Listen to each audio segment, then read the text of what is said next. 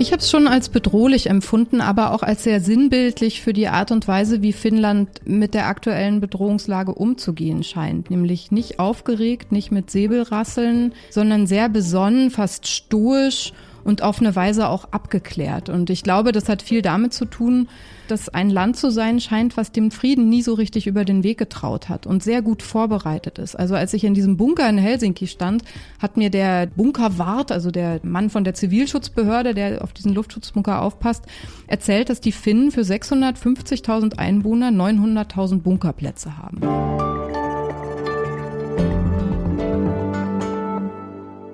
Liebe Hörerinnen und Hörer, herzlich willkommen zu einer neuen Folge von Hinter der Geschichte, dem Podcast für Freunde der Zeit. Hier erfahren Sie etwas über die Arbeit bei Deutschlands führender Wochenzeitung, über unsere Recherchen, interessante Details über Dinge, die es am Ende nicht in die Texte geschafft haben. Mein Name ist Christoph Siemes, ich bin der Textchef der Zeit und in dieser Woche mal wieder Ihr Moderator. Heute nehmen wir Sie mit in eine entlegene Grenzregion im hohen Norden Europas, die ganz plötzlich im Zentrum der Weltöffentlichkeit steht, über die man hier in Deutschland bislang dennoch wenig weiß.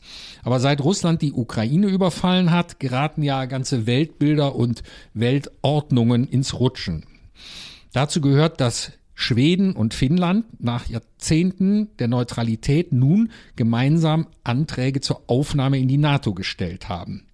Auf mehr als 1300 Kilometern Länge grenzt Russland an Finnland. Noch ist der Beitritt Finnlands und Schwedens nicht besiegelt, aber sollte es dazu kommen, könnte es an dieser Grenze zu einer direkten Konfrontation zwischen der NATO und Russland kommen. Um zu erfahren, was das bedeutet, wie es an der Grenze überhaupt aussieht, wie die Finnen ihre neue Lage annehmen und beurteilen.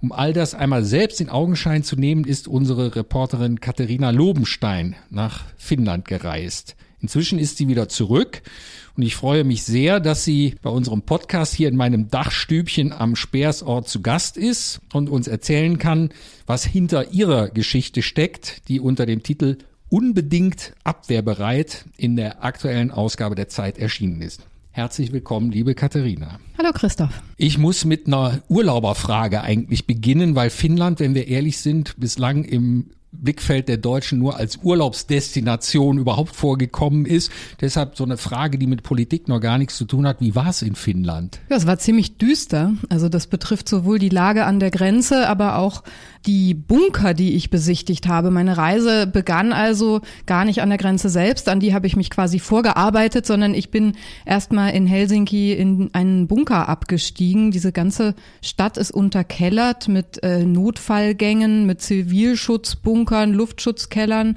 Und in der Tat, wie du sagst, wir kennen oder viele von uns kennen Finnland als Urlaubsland, vielleicht als Land, auf das wir schauen, weil es Vorbildliches geleistet hat in der Bildungspolitik zum Beispiel. Aber mir selber war auch nicht bewusst, in welchem Maße Finnland auch ein Land der Verteidigung und der Aufrüstung gewesen ist in all den Jahren, in denen wir hier in Deutschland eher das Gegenteil gemacht haben, nämlich abgerüstet haben. Bist du denn überhaupt schon mal da gewesen? Ja, ich war öfter schon da. Ich habe für die Zeit vor zwei Jahren, meine ich, mal die finnische Ministerpräsidentin porträtiert, Sanna Marin, eine sehr bemerkenswerte Frau, sehr junge Sozialdemokratin, die dort an die Macht gekommen ist und sehr viel Medienrummel erzeugt hat, ob ihres Alters und der Tatsache leider immer noch, dass sie eine Frau ist. Das hat zu viel Medienrummel geführt und hatte von dieser Recherche tatsächlich auch noch ein paar Kontakte, die ich reaktivieren konnte. Und außerdem wohnt meine beste Freundin in Helsinki, die ich ab und zu besuche. Ah, eine Finnin, ja? Eine Deutsche.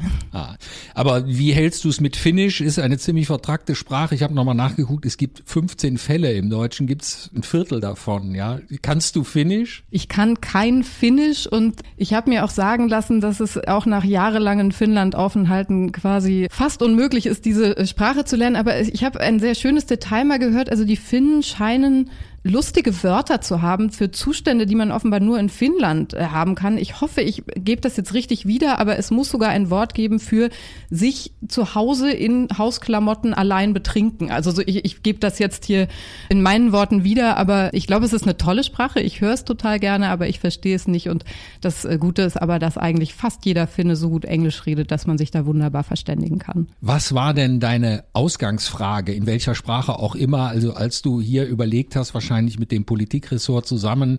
Was machen wir jetzt mit Finnland? Wie habt ihr euch da die Karten gelegt sozusagen? Na, die Ausgangsfrage war oder die Ausgangsbeobachtung war erstmal, dass das bemerkenswert ist, was da in Finnland passiert ist. Also das Land war nicht ganz neutral, muss man sagen. Also militärpolitisch haben die sich schon gen Westen gelehnt, kann man sagen. Die sind Mitglied der EU, die Finnen.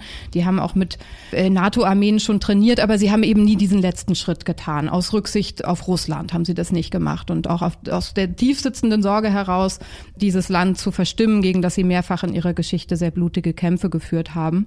Und die Frage, die wir uns gestellt haben, war, mh, wie kann es sein, dass auf einmal dieses ganze Land seine Meinung ändert und auf einmal der NATO beitreten möchte. Also vorher waren, bevor die Ukraine überfallen wurde von Russland, waren 80 Prozent der Finnen gegen einen NATO-Beitritt. Äh, jetzt sind es, meine ich, 75 oder 76 Prozent. Das fanden wir erstmal bemerkenswert. Die dafür sind jetzt. Die dafür einmal. sind, genau, die jetzt dafür sind. Und ja, darauf haben wir so ein bisschen rumgekaut auf der quasi der aktuellen Nachrichtenlage und haben dann relativ schnell sind wir zu dem Schluss gekommen, dass eigentlich die zentrale Frage ist, wie geht dieses Land das in seiner Geschichte so viel Furcht haben musste vor Angriffen von Seiten der Sowjets oder der Russen, eigentlich damit um, dass jetzt auf 1343 Kilometern Grenze, so viel Kilometer Grenze teilen die Finnen mit den Russen, womöglich eine Bedrohungslage entsteht. Das heißt nicht, dass die jetzt glauben, dass sofort da die russische Armee einmarschiert, aber es gibt natürlich Spannungen, es gibt auch aus russischer, von der russischen Seite Drohungen und die zentrale Frage war, wie gehen die Finnen mit dieser Angst um? Und du sagtest eben, du bist in Helsinki gewesen, aber es gibt noch einen zweiten Ort in deiner Reportage, der direkt an der Grenze liegt. Wie bist du bei der Auswahl der Orte überhaupt vorgegangen? Du sagst selber 1343 Kilometer lang, da kann man an viele Orte fahren und die Zeit hat wahrscheinlich nicht gereicht, die ganze Grenze abzufahren und mal zu gucken. Also wo, nach welchen Kriterien hast du dir die Orte überhaupt ausgesucht? Also ich habe im Vorfeld, wie das ja oft bei so Recherchen ist, mit Experten gesprochen, zumal das ein Thema ist, über das ich jetzt nicht regelmäßig schreibe. Dann holt man sich erstmal Expertenrat von allen möglichen Seiten, von Forschern. Ich habe ein paar alte Kontakte nochmal angezapft, die ich von Recherchen früher hatte, und um mir so ein Bild zu machen und habe dann gezielt gefragt, was sind denn so Orte, an denen sich gerade kristallisiert, was da passiert. Und mir wurde dann relativ schnell klar, dass zum einen diese Bunker in Helsinki ein guter Ort sind, um sozusagen zu beschreiben, wie bewusst sich das Land vorbereitet hat, jahrzehntelang darauf, dass dieser Frieden, den die jetzt seit über 70 Jahren haben, mal zu Ende gehen könnte. Aber auch, dass es Orte gibt, an denen man gut sehen kann, wie florierend der Handel war mit Russland und dass da jetzt auch was zum Erliegen gekommen ist. Also es geht ja nicht nur um die Angst, dass jemand angreift, es geht auch um die Tatsache, wie in Deutschland ja auch sehr, sehr viele Menschen keine Geschäfte mehr mit diesem sonst recht äh, gern gesehenen und zahlungskräftigen äh, Handelspartner Russland betrieben werden können. Und ich bin dann, habe dann mehr, bin mehrmals drüber gestoßen, dass es einen Kanal gibt, der heißt Seimer-Kanal, wahnsinnig idyllisch gelegen in Kiefernwäldern und Birkenwäldchen, schlängelt sich da so durch Richtung Russland. Und als ich dann mehr darüber gelesen und gehört hatte, war mir klar, dass das wie so eine Art Symbol ist für diese spannungsreiche Geschichte, die die beiden Länder teilen, weil der schon sehr alt ist. Der wurde im 19. Jahrhundert gebaut, als die Finnen noch unter der Knute des Zaren standen sozusagen und ist dann im Zuge des Winterkriegs, als Russland den Finnen Teile des Ostens weggenommen hat. Das ist wann gewesen? Das ist 39, 1939, 1940 gewesen, also mitten im Zweiten Weltkrieg und da haben eben die Finnen mit den Russen einen Krieg ausgetragen oder mit der Sowjetunion und ähm, ein Ergebnis dieses Krieges war eben, dass Teile des finnischen Ostens einverleibt wurden von den Russen, was dazu geführt hat, dass dieser Kanal in zwei Teile geteilt wurde. Also eine Hälfte liegt auf finnischem Boden, die andere auf russischem.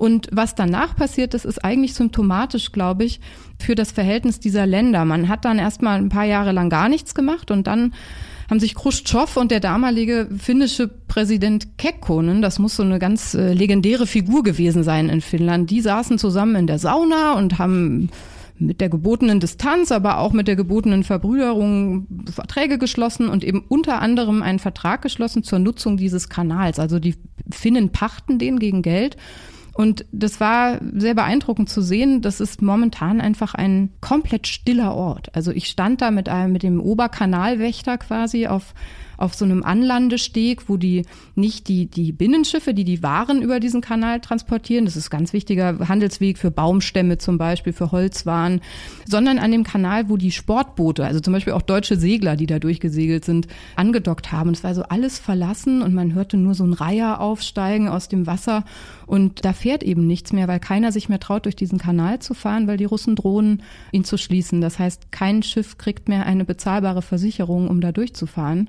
Und in einem ganz, ganz kleinen Ort kann man sozusagen ein bisschen erahnen, wie so das große Problem sozusagen sich gestaltet. Aber ist ja, ist das jetzt was Gutes oder was besonders bedrohliches, dass der Soundtrack zu dieser Zeitenwende, über die wir immer sprechen, eigentlich die totale Stille und eben nicht Geschützdonner ist. Ich habe es schon als bedrohlich empfunden, aber auch als sehr sinnbildlich für die Art und Weise, wie Finnland mit der aktuellen Bedrohungslage umzugehen scheint. Nämlich nicht aufgeregt, nicht mit Säbelrasseln, nicht hektisch, nicht überstürzt, sondern sehr besonnen, fast stoisch und auf eine Weise auch abgeklärt. Und ich glaube, das hat viel damit zu tun, dass, da haben wir am Anfang kurz schon drüber geredet, dass ein Land zu sein scheint, was dem Frieden nie so richtig über den Weg getraut hat und sehr gut vorbereitet ist. Also als ich in diesem Bunker in Helsinki stand, hat mir der Bunkerwart, also der Mann von der Zivilschutzbehörde, der auf diesen Luftschutzbunker aufpasst, erzählt, dass die Finnen für 650.000 Einwohner 900.000 Bunkerplätze haben. Und diese Zahl, die spricht für sich. Also es sollen nicht nur die Bewohner von Helsinki unterkommen im Falle eines Angriffs, sondern auch Touristen, Pendler, Durchreisende. Und das, ja, das erzählt einem viel darüber, wie wachsam dieses Land ist, wie fragil, zumindest in den tieferen Schichten dieser Gesellschaft, der Frieden zu sein scheint. Das klingt aber fast schon ein bisschen paranoid, oder? Ja, ich stand da drin und habe so manchmal gedacht, okay, das, was die hier machen, das machen bei uns zu Hause die Prepper, die durchgeknallten. Also da wird tatsächlich staatlich verordnet, was hier bei uns eher, sage ich mal, diplomatisch ausgedrückt die Übervorsichtigen machen würden. Also die Bürger kriegen per App, werden die aufgerufen, Wasservorräte anzulegen, sich Taschenlampen zu kaufen, äh, batteriebetriebene Radios und ich kenne so ein paar Leute in Helsinki und keiner von denen wirkte jetzt besonders aufgeregt. Man nimmt das irgendwie so wahr. Ich glaube, viele machen das auch. Die Vermieter sollen ihre Luftschutzbunker inspizieren. Also die Wohnhäuser haben auch immer solche Keller, solche Schutzkeller. Und das wirkte auf mich so ein bisschen wie Business as usual, aber halt ein, bisschen höhere Frequenz der Zivilschutzübungen, ein bisschen mehr Wachsamkeit.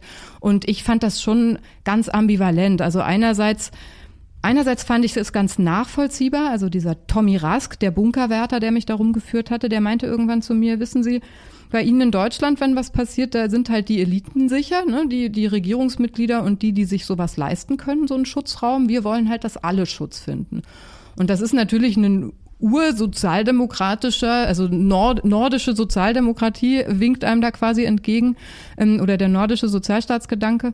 Irgendwas, was mir erstmal sehr sympathisch ist und gleichzeitig fand ich es erschreckend und habe mich auch gefragt, wäre dieses viele Geld nicht eigentlich anderswo besser investiert gewesen, was da reingesteckt wird, sowohl in die militärische Ausrüstung als auch in die zivile Verteidigung und habe was gehabt, was ich eigentlich sehr wertvoll finde, wenn man von der Recherche kommt. Ich habe erstmal gar nicht gewusst, wie ich das finden soll. Also ich musste mich erstmal zu Hause am Schreibtisch hinsetzen, meine Blöcke durchsehen, meine Bänder abhören und mich erstmal sammeln und erstmal überlegen, was zieht man jetzt für einen Schluss daraus? Also ich war so ganz hin und her gerissen und glaube ich auch verstört, weil mein Finnlandbild ein anderes war vor dieser Recherche. Aber würdest du sagen, die sind eine dann im Untergrund doch buchstäblich im Untergrund eine militaristische Gesellschaft. Du hast eben die äh, Ministerpräsidentin erwähnt, die ja eigentlich für das Gegenteil zu einem geradezu weltweiten Symbol geworden ist für ein modernes, offenes Land, ein liberales Land und aber im Untergrund haben die auch so einen, so einen dunklen Keller voller Geheimnisse notgedrungen. Ich glaube nicht. Also militaristisch heißt ja, du hast deine ganze Gesellschaft eigentlich durchdesignt mit den Methoden des Militärs. Ne? Also hierarchische Strukturen, von oben wird unten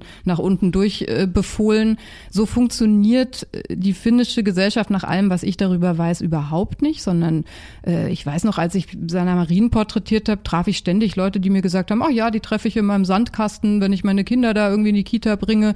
Also die Nahbarkeit zum Beispiel von mächtigen Menschen ist in Finnland eine ganz andere als in Deutschland. Das ist ein Indiz, klares Indiz dagegen, dass das jetzt irgendwie nach militaristischen Strukturen funktioniert. Ich glaube, man muss verstehen, dass es da um Verteidigung geht. Das ist zumindest mein Eindruck gewesen. Es geht nicht darum, sich bis an die Zähne zu bewaffnen und möglichst schnell zurückzuballern, sobald es einen Konflikt gibt oder so, sondern es geht darum, dass tief verankert in diesem kollektiven Bewusstsein die Erfahrung steckt, dass man mehrmals in der sehr jungen Geschichte dieses Landes kämpfen musste, damit das Land weiter besteht. Und ich habe genau diese Frage auch gestellt, so wie kann das denn sein, dass das in so einem Land so ist? Und einer meiner Gesprächspartner, Mika Altola, ein, ein Politikwissenschaftler, der hat gesagt, wissen Sie, das sitzt ganz, ganz tief. Der hat gesagt, wenn Sie als Deutsche sich so einen Unabhängigkeitstag bei uns angucken würden, Sie würden einpennen, weil es so langweilig ist. Da gibt es keine Feuerwerke, da gibt es keinen Krawall, keinen Jubel. Er meint, das ist eine ganz stille Veranstaltung, da reicht man sich die Hände, da wird der, der Gefallenen gedacht, da werden deren Geschichten erzählt. Also es ist sozusagen ein sehr in sich gekehrtes Erinnern, sehr dunkel, sehr schwer. Und er sagt, das wird quasi von den Großeltern an die Kinder weitergereicht. Und ich glaube, das gilt nicht für jeden einzelnen Finnen. Also es ist ja nie so, dass so eine Gesellschaft ganz homogen ist, aber ich glaube schon, dass sich das weiterträgt. Und es gab einen Moment auf der Recherche, wo ich dachte, oh, hier, hier sieht man es quasi in echt. Es gibt ja so Reportermomente, wo man zumindest meint, in einem Detail etwas Größeres zu verstehen. Und das war, als ich in Lappenranta, das ist die Stadt in der Nähe des Seimer-Kanals äh, ins Hotel gegangen bin. Das war in so einem Einkaufszentrum mitten in der Stadt. Und da dachte so gesehen, dass da so, so ein Denkmal in der Nähe war und bin da hingegangen und habe dann gesehen, das war eine riesige Anlage, ein Kriegerdenkmal, wie wir das in deutschen Städten auch haben, aber die sind ja jetzt nicht so präsent oder zumindest nehme ich die hier nicht so wahr. Das war wirklich auf dem größten Platz der Stadt und da wurde der jungen Männer gedacht, die im Winterkrieg gefallen sind und im Fortsetzungskrieg, der darauf folgte. Und auf diesen Gräbern lagen Blumen und die waren frisch. Das war für mich so ein Symbol, dass dieses Erinnern auf eine andere Weise präsent zu sein scheint und vielleicht auch durch die jetzige Lage noch mal stärker geworden ist. War zumindest mein Eindruck. Ich will da nicht zu viel reininterpretieren, aber gab schon so Momente, wo ich das Gefühl hatte, da hat sich eine Gesellschaft auf so eine Art kollektive Gewissheit geeinigt, die gar nicht zur Debatte steht, die überhaupt nicht hinterfragt wird, sondern alles leitet sich daraus ab. Also nur wenn wir Verteidigungs bereit und kampfbereit sind, können wir all die anderen nicht militaristischen Errungenschaften unserer Gesellschaft überhaupt auskosten und davon profitieren. Das war mein Eindruck. Du sagtest eben, dass zunächst mal 80 Prozent der Leute gegen einen NATO-Beitritt waren über die letzten Jahrzehnte und jetzt auf einmal 80, fast 80 Prozent dafür. Hast du auch mit Leuten gesprochen, die immer noch dagegen sind? Also die, wo man, also, oder ist es eine einhellige Überzeugung eigentlich dieser Gesellschaft, dass wir in so einer Situation jetzt vorbereitet sein müssen? Also ich habe tatsächlich einen einzigen Zivildienstleistenden aufgetan. Allerdings, als ich privat bei der besagten Freundin noch äh, vorbeigeschaut habe, der auch erzählt hat, dass er wirklich einer von irgendwie drei oder vier Prozent der Männer dort ist, die Zivildienst leisten. Also wirklich ein Exot. Die anderen leisten Wehrdienst alle, ja. Die anderen leisten Wehrdienst. Und die Reserve äh, liegt bei 900.000 Mann und das Land hat fünfeinhalb Millionen Einwohner. Also das sind äh, ganz, ganz andere Zahlenverhältnisse als in Deutschland. Aber um nochmal auf die NATO zurückzukommen, äh, danach fragtest du ja, das ist tatsächlich so, dass also die Zahl der, der kritischen Stimmen ist enorm gering.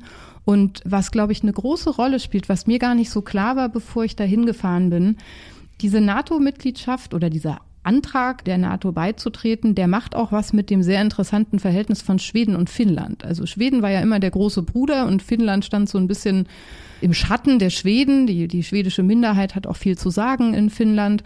Und es gab dann so einen interessanten Moment kurz nach dem Beitritt, der nämlich gepusht wurde von Finnland und nicht von Schweden, was ja eine ganz andere Tradition hat, pazifistisch ist, sozusagen gar nicht diesen, diesen militärischen äh, äh, Hintergrund hat.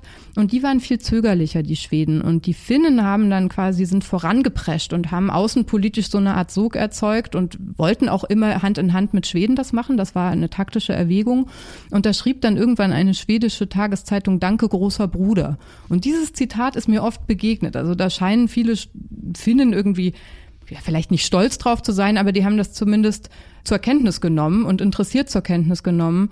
Und ich glaube, das darf man eben auch nicht vergessen, dass sich da auch das Land durch diese geopolitische Lage gerade nicht nur wegduckt und nicht nur Angst hat, sondern mein Eindruck war, dass es auf eine gewisse Weise auch erstarkt und weiß, sich vergewissern kann, wir haben uns vorbereitet, wir sind geschützt. Wir haben uns darum gekümmert, unsere Einwohner im Falle eines Angriffes zu schützen und mit einer großen inneren Ruhe, wenn man das so sagen darf, bei einem Land zu reagieren scheint. Zwei Details in deinem Text fand ich auch überraschend, aber vielleicht haben wir auch wirklich ein falsches, klischeehaftes Bild von Finnland und vor allen Dingen denken wir wahrscheinlich Schweden und Finnland irgendwie immer als gemein was Gemeinsames zusammen mit Norwegen noch.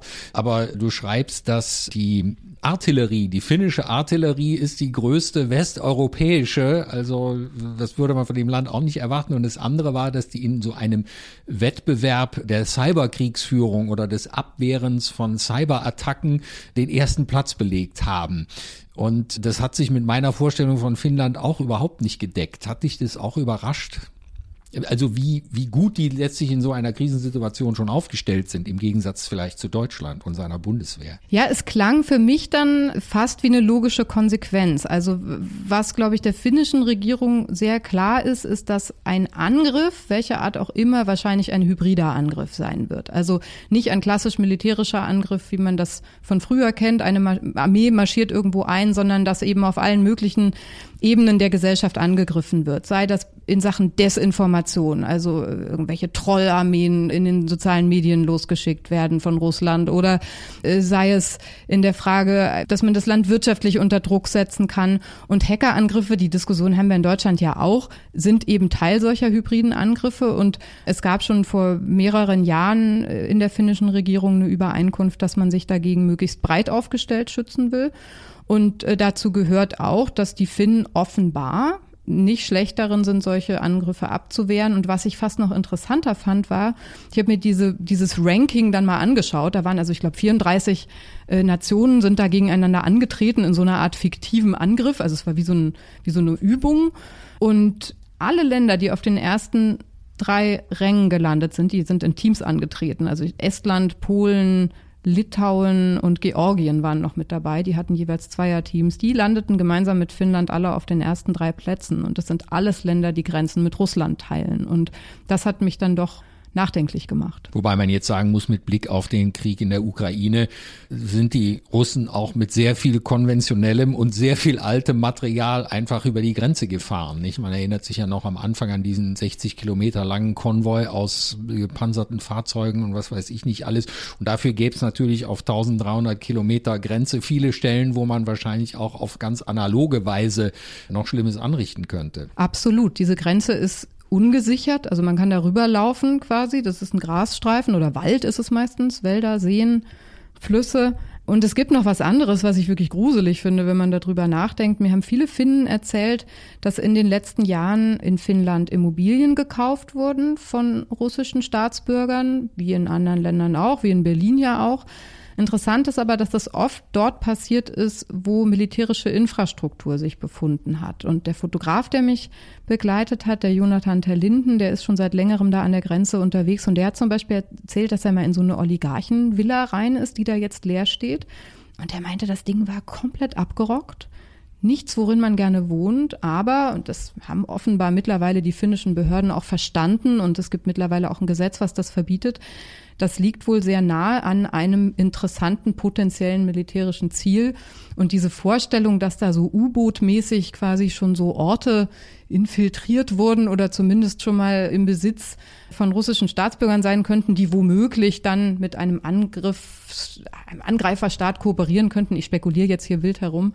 Das sitzt schon tief, diese Sorge, war mein Eindruck. Und gleichzeitig muss man aber sagen, die Finnen sagen schon auch, der Krieg in der Ukraine bindet natürlich russische Kräfte und ist eher ein Hinweis darauf, dass die jetzt vielleicht nicht fürchten müssen, dass da eine zweite Front aufgemacht wird. Also ich glaube, man muss da auch aufpassen, dass man realistisch bleibt, aber nichtsdestotrotz hast du vollkommen recht, das ist eine, eine sehr lange Grenze und gerade im Norden gab es auch immer wieder Versuche der Russen, diese Grenze zu nutzen, um Ärger zu machen. Also zum Beispiel wurden, ähnlich wie wir das aus Polen und Belarus kennen, Flüchtlinge und Migranten an diese Grenze in den letzten Jahren, vor vier, fünf Jahren war das, glaube ich, geschafft, mit Bussen dahin gekarrt, um dann die Grenze zu übertreten. Und die Hoffnung war offenbar von russischer Seite dann dort innergesellschaftlich für Konflikte zu sorgen.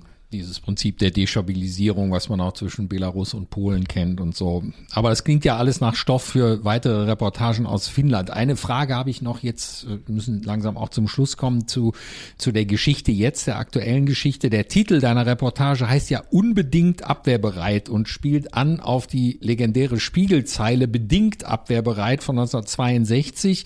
Damals ging es um die be nur bedingte Abwehrkraft der Bundeswehr und das hat bei uns eine Staatskrise damals ausgelöst und darauf spielt der Titel an und das heißt natürlich auch umgekehrt, wir sind immer noch nicht so richtig abwehrbereit vielleicht. Hast du irgendwie einen Eindruck gewonnen, kann man von den Finnen für Deutschland was lernen? Diese Debatte gibt's ja jetzt hier auch. Wir stellen 100 Milliarden Sondervermögen für die Bundeswehr bereit, aber sollten wir vielleicht auch anfangen, Berlin zu untertunneln und vier Millionen Bunkerplätze schaffen?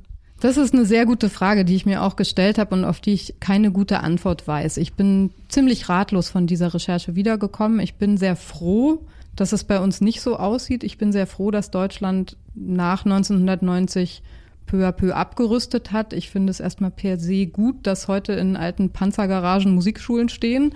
So naiv bin ich wahrscheinlich. Aber natürlich hast du recht, natürlich ist der Horizont, vor dem man sich das anguckt, gerade ein ganz anderer. Und mich hat eben vor allem dieses Argument nachdenklich gemacht, was ist eigentlich, wenn wirklich was passiert? Wer ist dann sicher und wer nicht? Und das ist was, was mir in Finnland schon klar geworden ist. Die, die dann sicher sind, sind nicht die schwächsten Teile der Gesellschaft, sondern das sind die, die sich Sicherheit leisten können. Und das hat mich sehr nachdenklich gemacht. Also ich bin nicht so sicher, ob der Schluss sein sollte, wir pumpen jetzt so viel Geld wie möglich in unsere Armee, damit wir ganz, ganz schnell auf finnischen Standard kommen. Erstens ist die Geschichte der Länder eine sehr unterschiedliche. Vor allem muss man aber auch sehen, dass das Geld, was in Deutschland gerade bemüht wird, und ich will jetzt nicht beurteilen, ob das richtig oder falsch ist, aber die Beobachtung, die ich wichtig finde, ist, das fließt in eine Armee, die an einigen Stellen recht marode ist und die Beschaffungsstrukturen hat, die nicht belastbar sind. Ich habe selber mal im Bein-BW recherchiert in der Beschaffungsbehörde, die quasi die Waffenkäufe und bis zur Unterhose quasi alles einkauft, was die, was die Soldaten brauchen.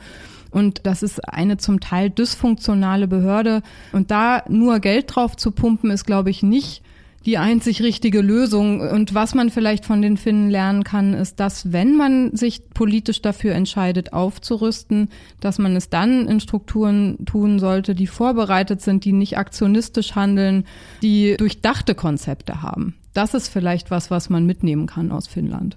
Was ich dennoch glaube, ist, das, was in Finnland passiert, hat ganz stark mit der spezifischen Geschichte zu tun, die Finnland mit Russland teilt. Und das ist eine sehr andere Geschichte als die, die wir mit Russland und auch mit der Ukraine teilen. Also Finnland war stets ein Land, was sich bedroht gefühlt hat durch Russland, was Gebiete weggenommen bekommen hat, sozusagen immer der kleine, schwache Staat neben dem großen Nachbarn. Und wir haben einfach eine ganz andere Geschichte und ich finde es folgerichtig, dass wir so reagiert haben und nicht anders. Aber ob das jetzt richtig ist oder falsch, das vermag ich nicht zu sagen. Das ist doch ein offenes, aber ehrliches und zum weiteren Nachdenken anregendes Schlusswort. Liebe Katharina, vielen herzlichen Dank, liebe Hörerinnen und Hörer.